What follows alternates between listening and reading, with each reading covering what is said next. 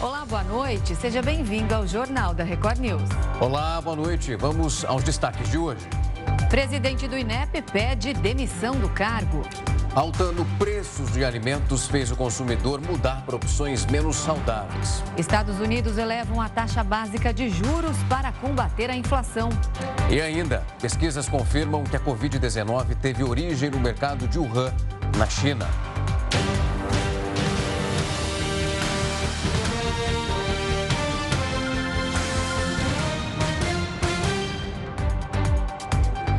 O Ministério da Educação anunciou nesta quarta-feira a saída de Danilo Dupas da presidência do INEP.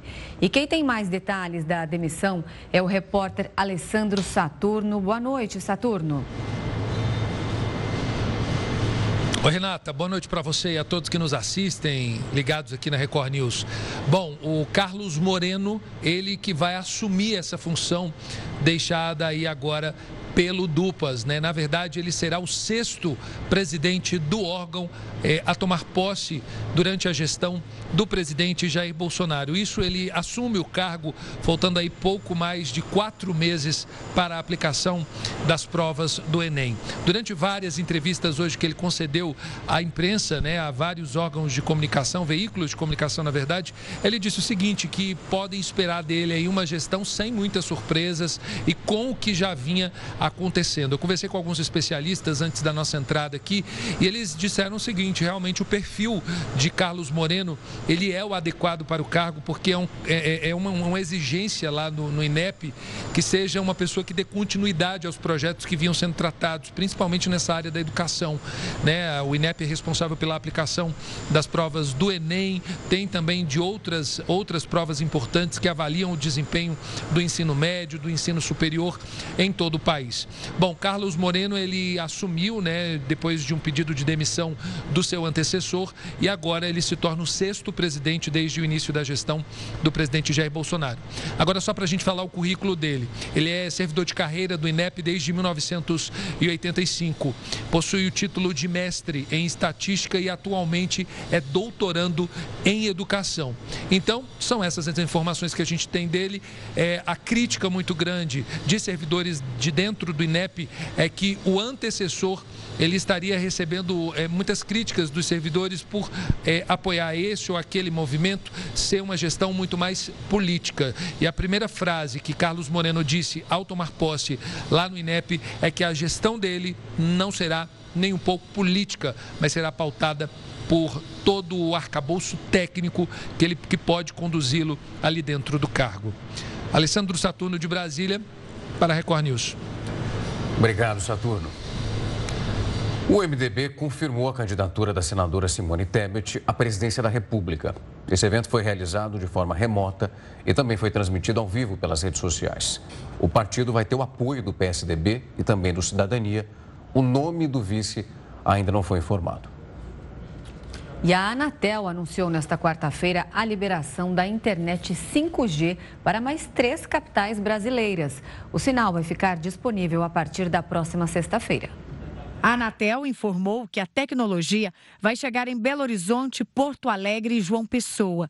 A internet 5G estreou no país no começo de julho, em Brasília.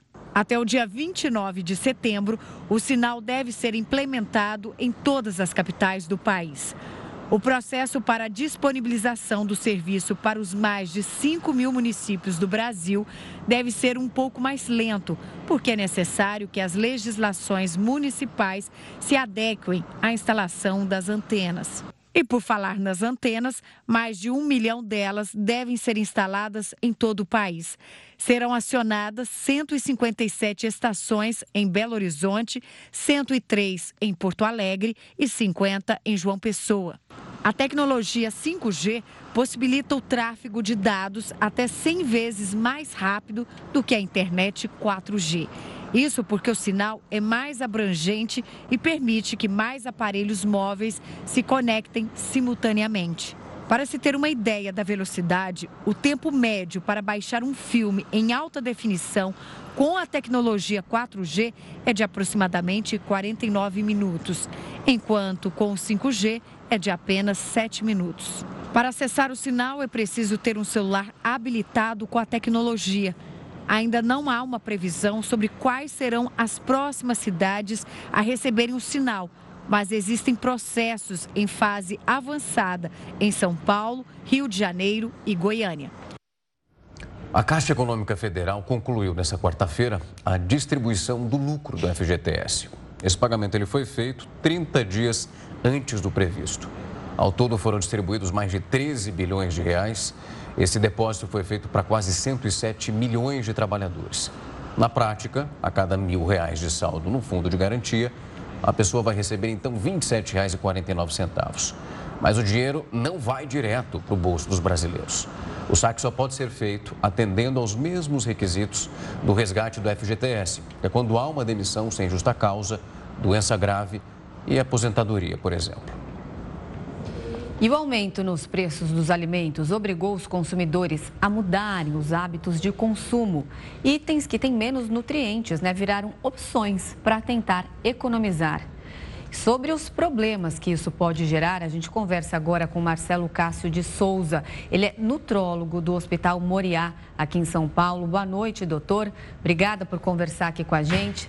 Bom, a gente está falando de um cenário grave, né? Pessoas deixando de comer arroz, feijão, salada, bife para almoçar um pastel, por exemplo. O que isso pode trazer de consequência para a saúde de tanta gente aqui no Brasil? Boa noite, Rafael. Boa noite, Renata. Realmente, essa troca de uma alimentação convencional, do prato tradicional, arroz e feijão, por essas alimentações mais alternativas, como os lanches, você tem vários prejuízos. A quantidade de sal, de corante, de conservante, a qualidade dessa verdura, que pode ter um agrotóxico ou um contaminante. Isso leva a um agravamento desses temperos, muitas vezes muitas substâncias de glutamato, gordura transgênica, esses alimentos com vários alimentos hidrogenados, presença de nitrito, a fritura que passa do tempo de outros compostos com possibilidade cancerígena, traz um prejuízo muito grande para a saúde, conduz a lipidemia e a quantidade de fibra e também de proteína nesses alimentos é bem menor. Doutor, Rafael, falando, uma ótima noite para o senhor. Quando a gente olha para esse cenário que vem sendo apresentado, é muito fácil a gente começar a pensar num período de longo prazo, porque nós chegamos num momento da economia que ela é tão delicada que as pessoas estão escolhendo qual é o dia que elas podem comer uma proteína devido à dificuldade de colocar o alimento na mesa. É possível imaginar também um empobrecimento e uma falta de qualidade a longo prazo para os brasileiros, porque o que está sendo resolvido hoje é de fato as pessoas conseguem comer, mas a saúde delas vai sendo afetada num processo que é muito mais longo e que vai caracterizar praticamente.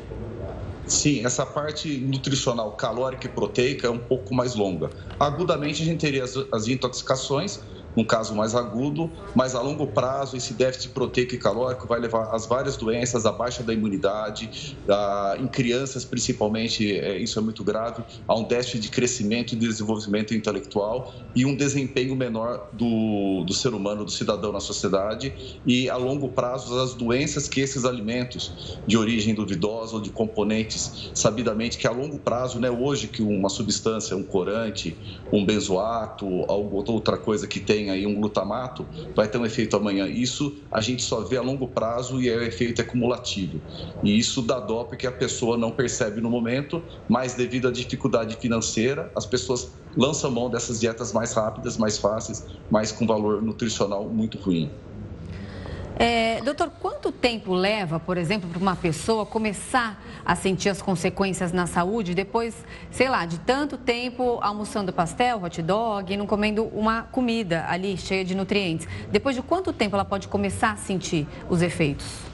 Ah, já pode já eh, sentir no peso, no inchaço, no ganho de peso, já mais ou menos com um mês você já tem. Os resultados piores são a longo prazo, mais de um ano que você vai sentir aí numa esteatose hepática, numa deslipidemia, numa aterosclerose, é mais longo. Mas com certeza no seu físico, no seu desempenho, no peso e até na sua própria palpação, com um mês já dá para sentir uma diferença que a pessoa ganha peso e um inchaço porque essas substâncias começam a reter muito líquido para tentar defender e tentar eliminar essas substâncias que não são é, interessantes para o organismo. Então a gente começa a reter ou tentar diluir, a pessoa ganha peso e inchaço.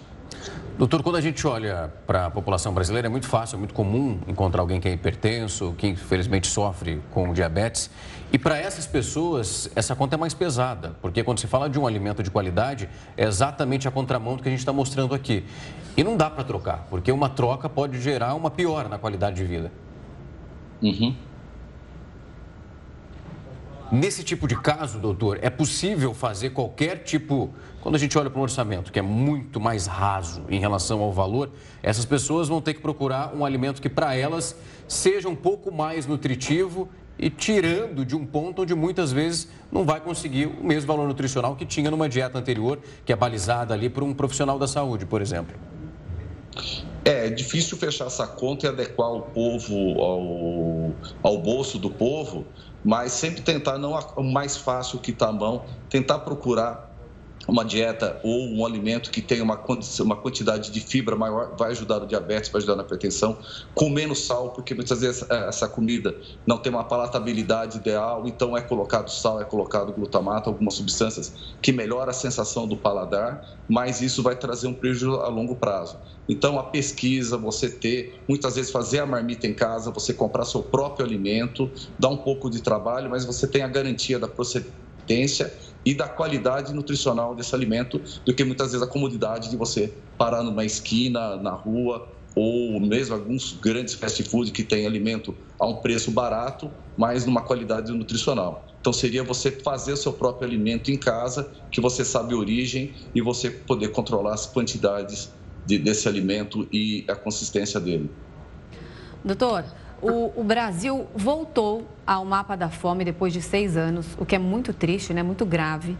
É, as consequências dessa fome, dessa, de tanta gente passando fome no Brasil, aumenta a vulnerabilidade à questão da Covid-19, lembrando que a gente ainda está numa pandemia?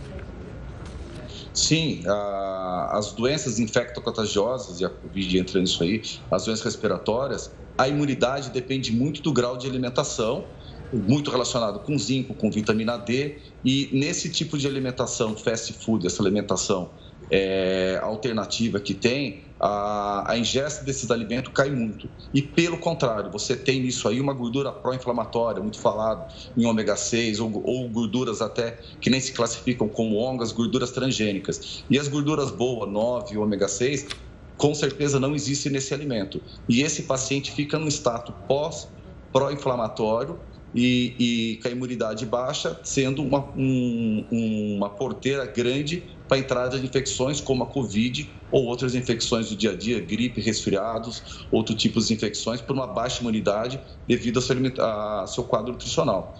Porque o intestino, além de fazer a digestão, ele serve como barreira da principal vulnerabilidade que a gente tem com o meio externo, como a gente tem a pele e a via respiratória, mas o intestino tem uma área muito maior do que o nosso corpo e tem contato direto. E essa proteção, parte dela é da nossa alimentação e da nossa flora intestinal. E esses alimentos atrapalham a nossa flora intestinal, com isso também atrapalhando a nossa imunidade e deixando a gente mais vulnerável às infecções. Doutor, olhando por esse panorama que o senhor está trazendo, nós sabemos que as famílias ali são compostas por, pelas mais diferentes idades, dos mais pequenininhos até os mais velhos. Em relação aos problemas que o senhor está apontando, existe alguma faixa etária que é mais afetada, onde o risco de desenvolver essas doenças ele é mais latente?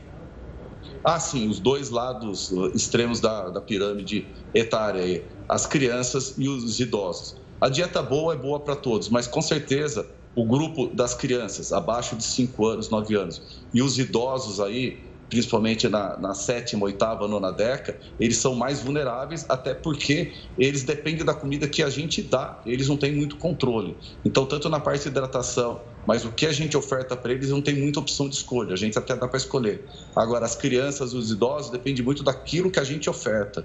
E se a gente ofertar uma comida de má qualidade, essas alterações na saúde é, vão acontecer desses dois grupos de faixa etária extremas aí e as consequências são mais deletérias, até porque a queixa deles são bem menores. Doutor Marcelo, temos tempo só para uma última pergunta. Vamos então para uma questão prática aqui para o pessoal de casa. Por exemplo, se a gente for comparar em relação mesmo a preço de dinheiro, um valor de um lanche na rua por volta de 10 reais, um PF entre 30 e 40 reais, quatro vezes mais o valor. É lógico que a pessoa vai acabar indo porque é mais barato. Então, assim, você como sendo ali do ramo, o que, que você indica para uma pessoa um alimento que seja saudável, alguma substituição, alguma troca que não seja tão prejudicial para a saúde? Ovo. Melhor alimento do mundo, você consegue até cozinhar um ovo, levar um ovo cozido. É um, é um, é um alimento chave na desnutrição da alimentação. O custo-benefício, você aproveita tudo. Ele tem praticamente todos os aminoácidos ali.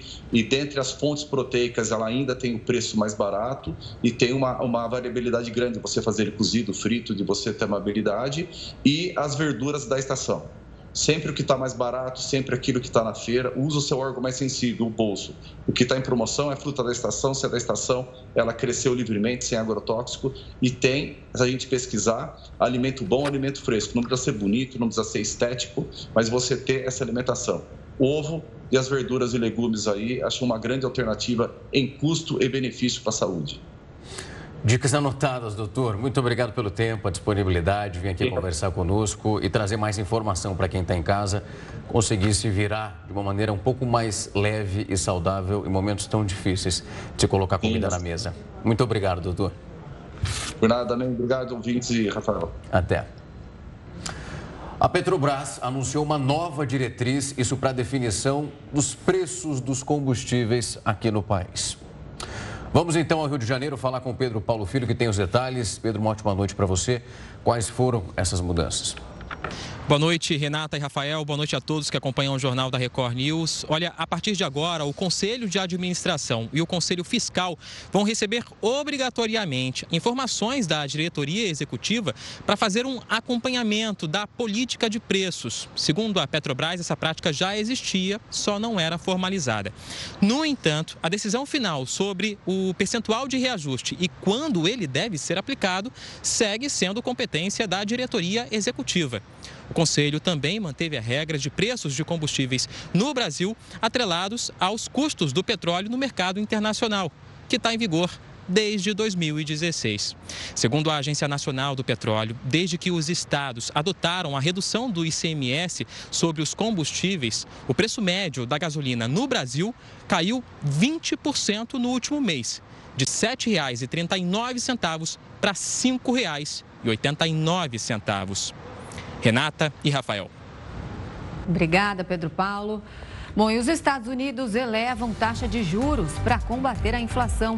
O Jornal da Record News volta em instantes. O Jornal da Record News já está de volta e a gente vai falar agora para os consumidores que podem conseguir sim descontos na hora de fazer as compras no supermercado. Assunto para Heródoto Barbeiro. Heródoto, boa noite. Conta pra gente, hein? Como é possível economizar? Todo mundo quer saber. Renata, quando você vai no supermercado, você faz uma compra, você compra aqueles produtos que tem aquela rotulagem que a gente conhece. São os produtos mais vendidos, que tem propaganda, tem marca, etc, etc. Não é verdade? Verdade. Muito bem. Acontece que existe uma possibilidade. O seguinte, algumas redes de supermercados, elas têm marcas próprias. Eu estava vendo aqui na Associação Brasileira de Marcas Próprias, por exemplo, o supermercado Pão de Açúcar tem marca própria, o Carrefour tem marca própria. Quando ele tem marca própria, o produto é exatamente o mesmo, eles trocam apenas o rótulo, mas o preço do produto fica mais barato. Muito mais barato, segundo a associação, chega a ficar até 25% mais barato. Então, por exemplo, se você compra aí uma, uma litro de óleo, como a gente está mostrando. Por quê? Criando o preço do marketing, tem uma série de preços aí para serem colocados. Voltamos. Quando mesmo supermercado.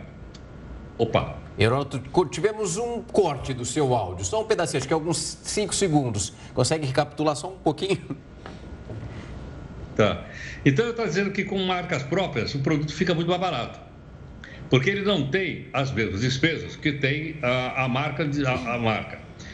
Então, com isso, você consegue economizar de 15% a 25% comprando o mesmo produto.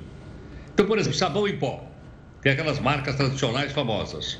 Mas muitas vezes o supermercado ele tem uma, uma marca exatamente igual, feita pela mesma empresa, só que em vez de ter o nome daquela marca famosa, tem a marca do supermercado.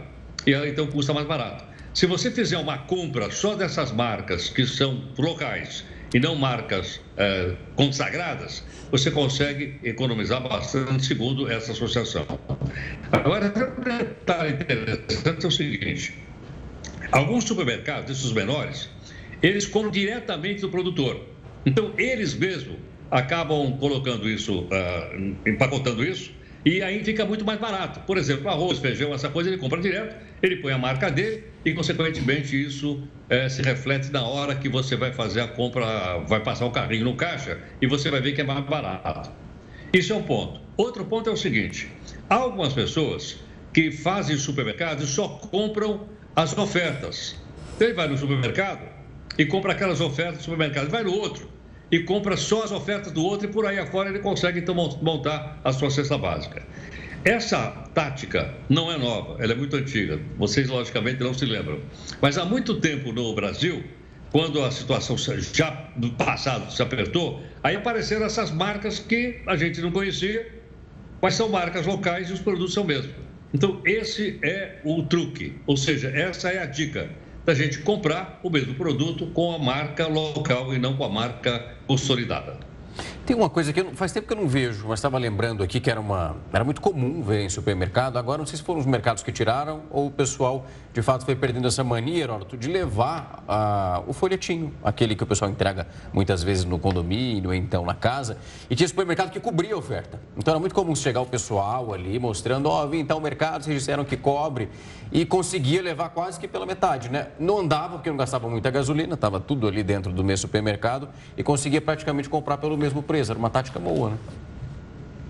Exatamente, porque é, é bom que sempre que haja concorrência. É. E muitas vezes as marcas tradicionais, famosas, algumas são até marcas mundiais, elas têm um preço muito caro, porque tem um investimento muito grande em cima daquela marca. Quando eu compro uma marca que tem exata, um produto tem exatamente a mesma categoria, mas com marca local, segundo a associação, fica de 15% a 25% mais barato.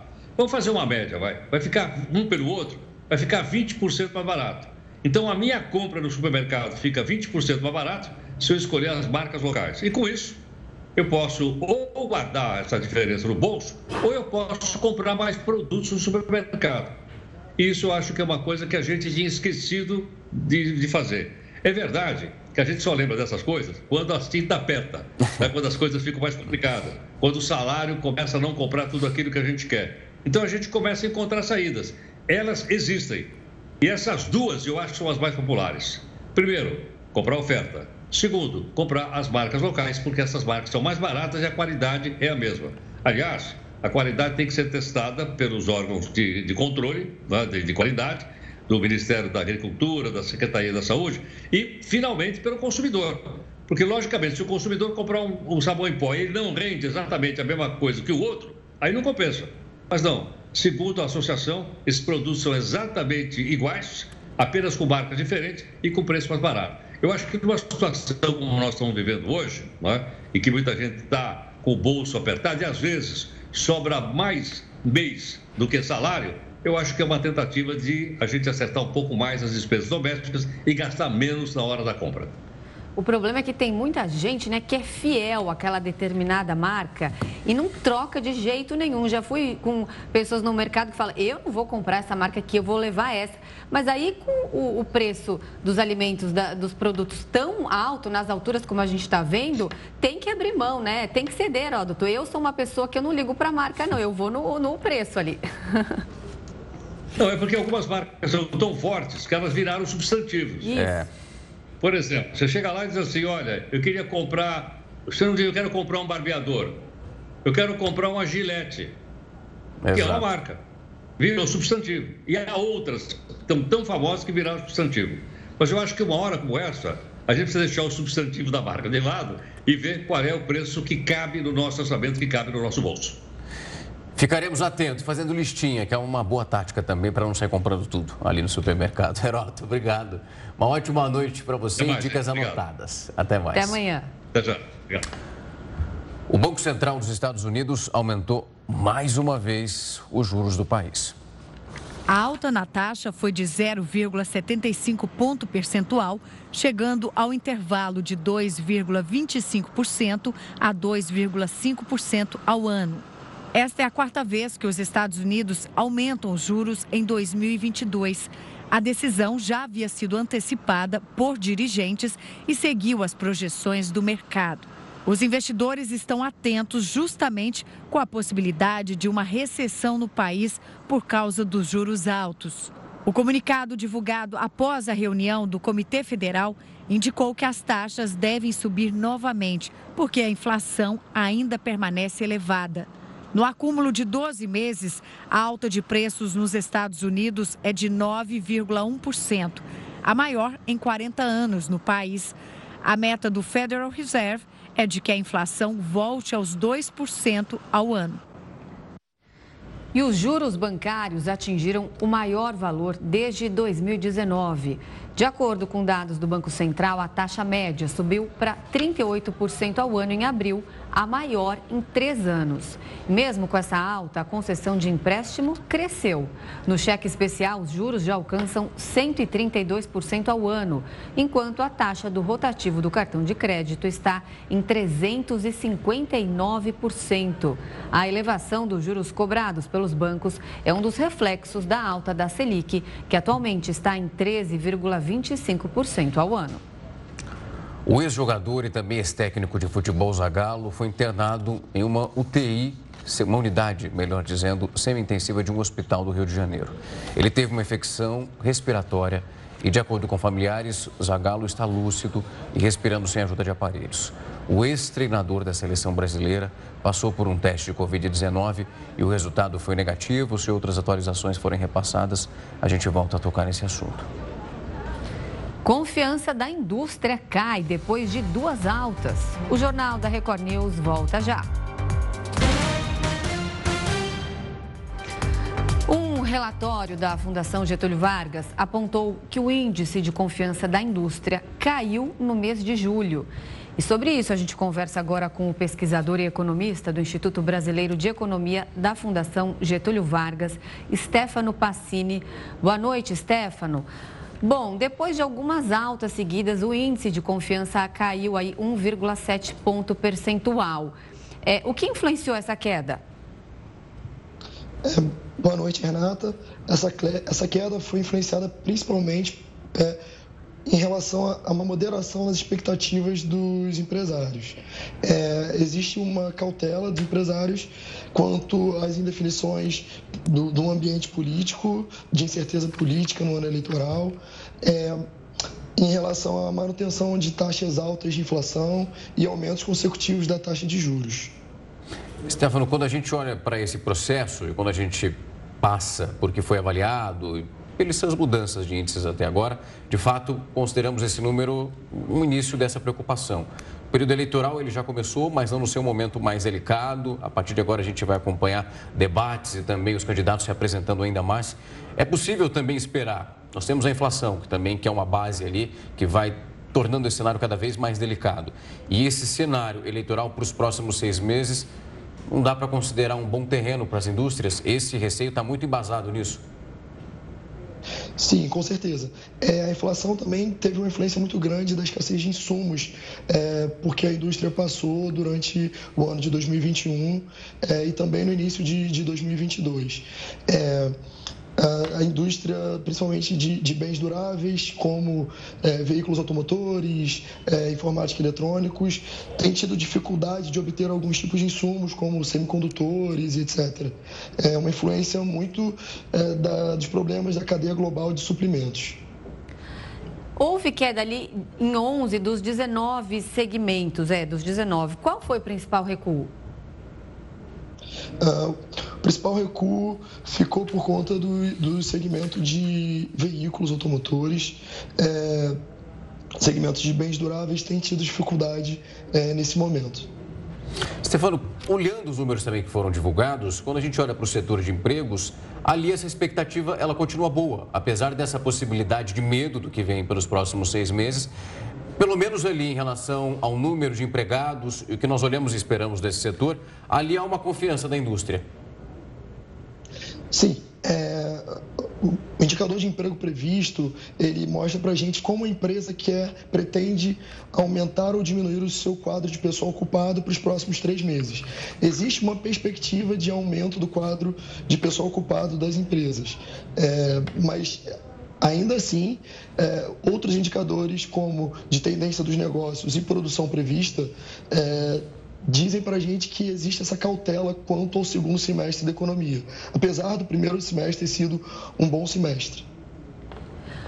Você estava dizendo agora há pouco dos insumos. É, de 22 setores, de 25 setores, 22 é, disseram falta de. Que, que mais prejudicou foi falta de insumos, matéria-primas e o alto custo disso também.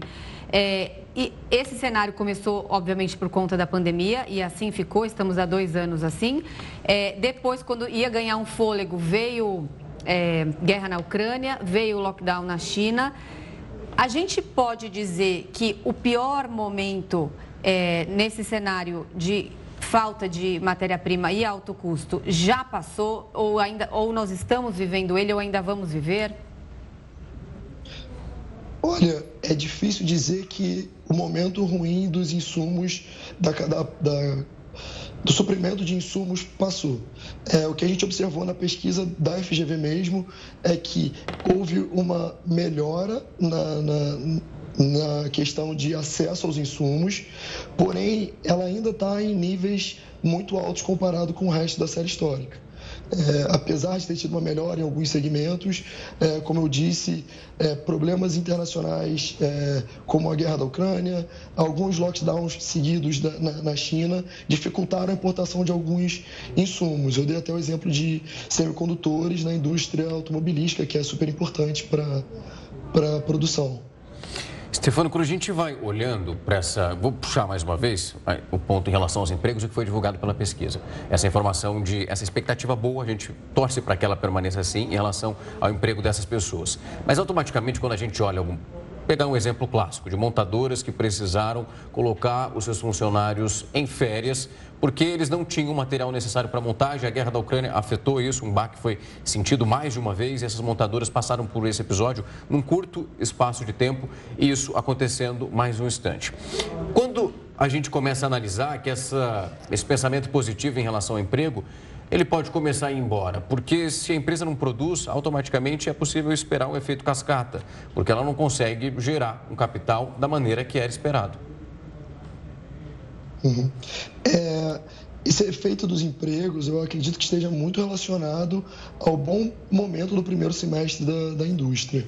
É, o índice de situação atual, que é um indicador também que a gente divulgou, ele diz que, é, apesar de uma queda, os níveis de, de, de, demanda, os níveis de estoque estão melhorando é, e, e, estão em níveis satisfatórios, acima da neutralidade. É, isso com certeza tem influência no, no emprego. É, as empresas vão é, contratar mais também, porque existe uma demanda atual ainda na, na indústria, principalmente uma demanda externa, é, que o Brasil é bem forte também. A gente estava dizendo aqui, obviamente, que a inflação, juros altos, influenciam nessa queda de confiança da indústria. É, até que ponto esses juros altos interferem aí no processo industrial, já que muitas vezes esses empresários vão eh, financiar suas matérias-primas, por exemplo? É exatamente isso, Renata.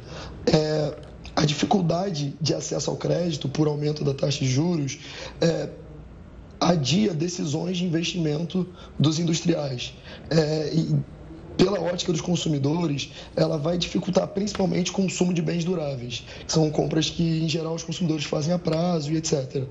É, todo esse é, essa pressão que é feita pelo aumento da taxa de juros vai desencadear num enfraquecimento futuro da demanda. Stefano, a gente e consequentemente também... em queda da produção, perdão. Imagina, imagina. Um outro ponto também que me chamou a atenção na pesquisa é justamente sobre a satisfação dos empresários em relação à demanda. Chega numa pontuação de uma pontuação de 102, agora me faltou não sei se é 3% em relação ao que foi analisado ali pela pesquisa.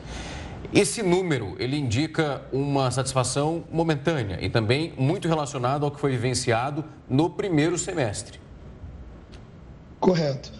É, quando o indicador está acima de 100 pontos, quer dizer que é um momento bom para daquele indicador, é um momento de aceleração. É, então, apesar da queda, a, a demanda ainda é, é o que está sustentando a confiança dos empresários. Stefano, foi muito bom receber você aqui para trazer esses pontos, para a gente conseguir analisar esses dados, puxar essa pontuação e levar esse detalhamento para quem está em casa e entender de fato o que está pensando a indústria, o que é possível também esperar nos próximos seis meses. Mais uma vez, muito obrigado, foi um prazer recebê-lo aqui. Obrigado. Até. O Ministério da Justiça abriu processos administrativos contra empresas de telemarketing por serviço abusivo. Ao todo, foram 26 empresas que devem responder por causa de serviços sem autorização dos consumidores. Caso então descumpram essas regras, cada empresa vai ter que arcar com uma multa que pode chegar a 13 milhões de reais. A medida é um desdobramento da decisão que proibiu o serviço irregular no dia 18 de julho. O Ministério concluiu que os dados dos consumidores são obtidos de maneira ilegal.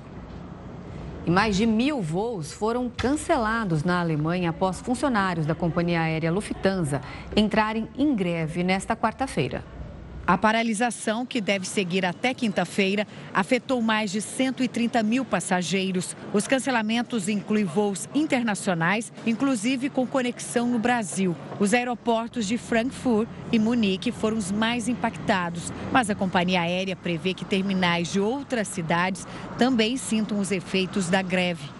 Cerca de 20 mil funcionários participam da paralisação. Eles fazem parte da equipe de solo da Lufthansa. O grupo pede um aumento salarial de 9,5%. De acordo com os trabalhadores, a sobrecarga de trabalho por causa da falta de pessoal. O Departamento de Recursos Humanos da companhia criticou a realização da greve, justamente na temporada de férias.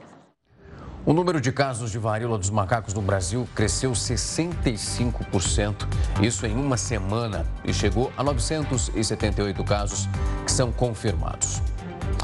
Quem tem mais informações ao vivo o repórter Tiago Gardinali. Tiago, uma ótima noite para você. Olá, Rafael. Boa noite a você, Renata, a todos que acompanham o Jornal da Record News. Já são quase mil casos de varíola do macaco no Brasil. Um crescimento de 65% em apenas uma semana. De todos estes 978 casos, 75% estão aqui no estado de São Paulo. Na sequência vem Rio de Janeiro e depois Minas Gerais. Esta quantidade de infectados com a varíola do macaco coloca o Brasil em sexto lugar no ranking mundial atrás da França, Alemanha, Reino Unido, Estados Unidos e Espanha. A Organização Mundial da Saúde fez algumas declarações importantes no que diz respeito ao vírus. Pela primeira vez, a OMS admitiu que a grande maioria das infecções foram causadas por relações sexuais. A varíola do macaco também pode ser transmitida por gotículas de saliva e ainda por toalhas e lençóis contaminados. A OMS classifica a doença como uma emergência global e pede um esforço de todos os países no intuito de disseminar o vírus.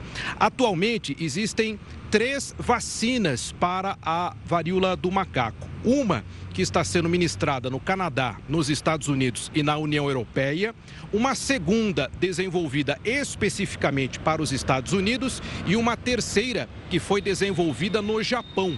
Enquanto isso, aqui no Brasil, o Instituto Butantan criou um comitê para debater e discutir a possibilidade do desenvolvimento de uma vacina nacional.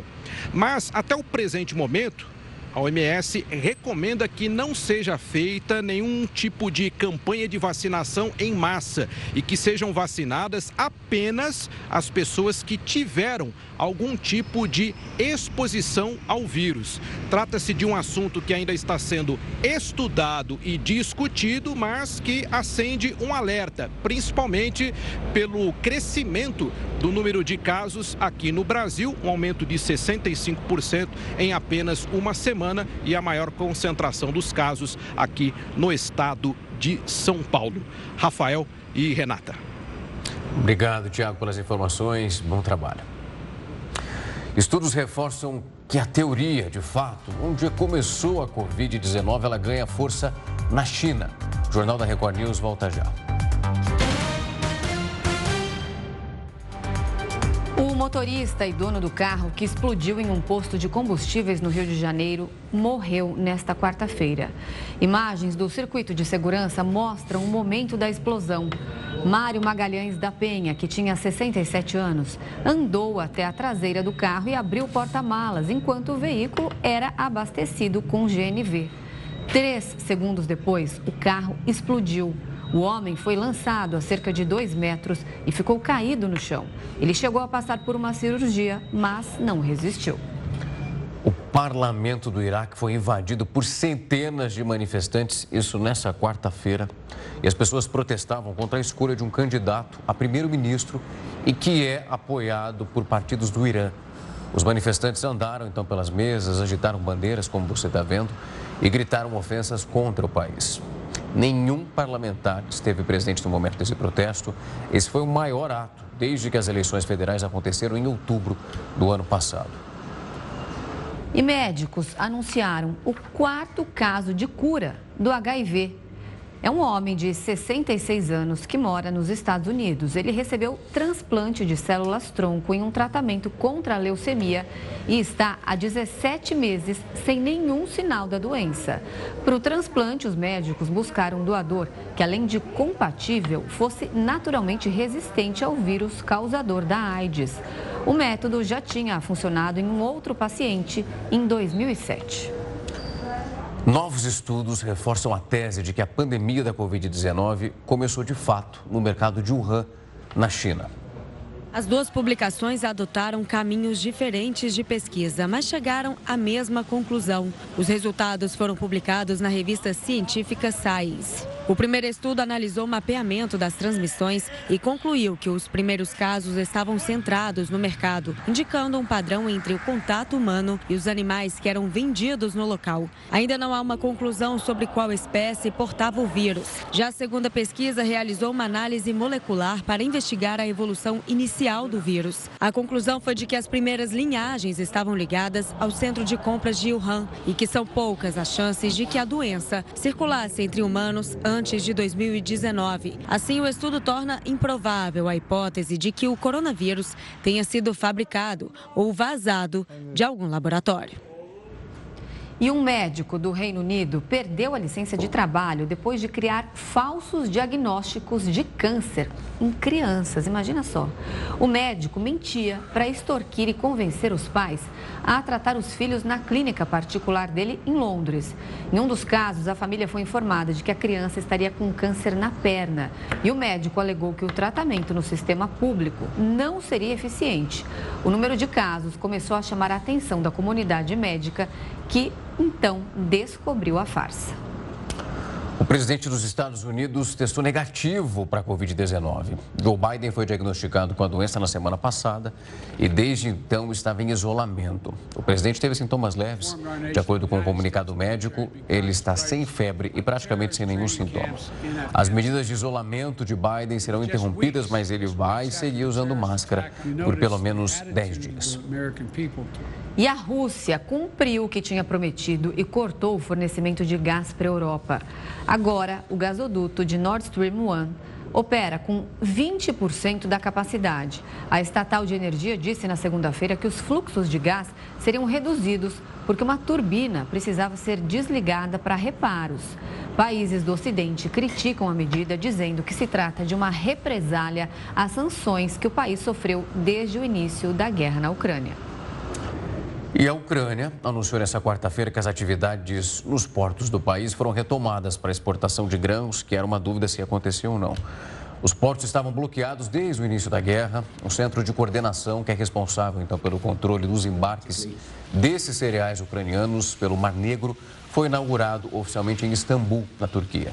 O órgão vai fazer a inspeção dos navios que partem da Turquia para garantir que as embarcações transportam somente os grãos. E a Inglaterra vive mais uma paralisação de trens. Os funcionários exigem melhores salários e mais empregos. Cerca de 40 mil ferroviários britânicos interromperam os trabalhos. Ao longo do dia, somente 20% dos trens operaram no país. A linha Eurostar, que faz ligação com a França e a Bélgica, também foi afetada. Algumas viagens tiveram de ser canceladas ou adiadas. A paralisação ocorre há um mês. O setor organiza a maior greve da Inglaterra em 30 anos. Na ocasião, o ato mobilizou mais de 50 mil trabalhadores e durou três dias. Os ferroviários já anunciaram outras paralisações em agosto. O grupo de funcionários pede reajuste salarial, melhores condições de trabalho e segurança no emprego.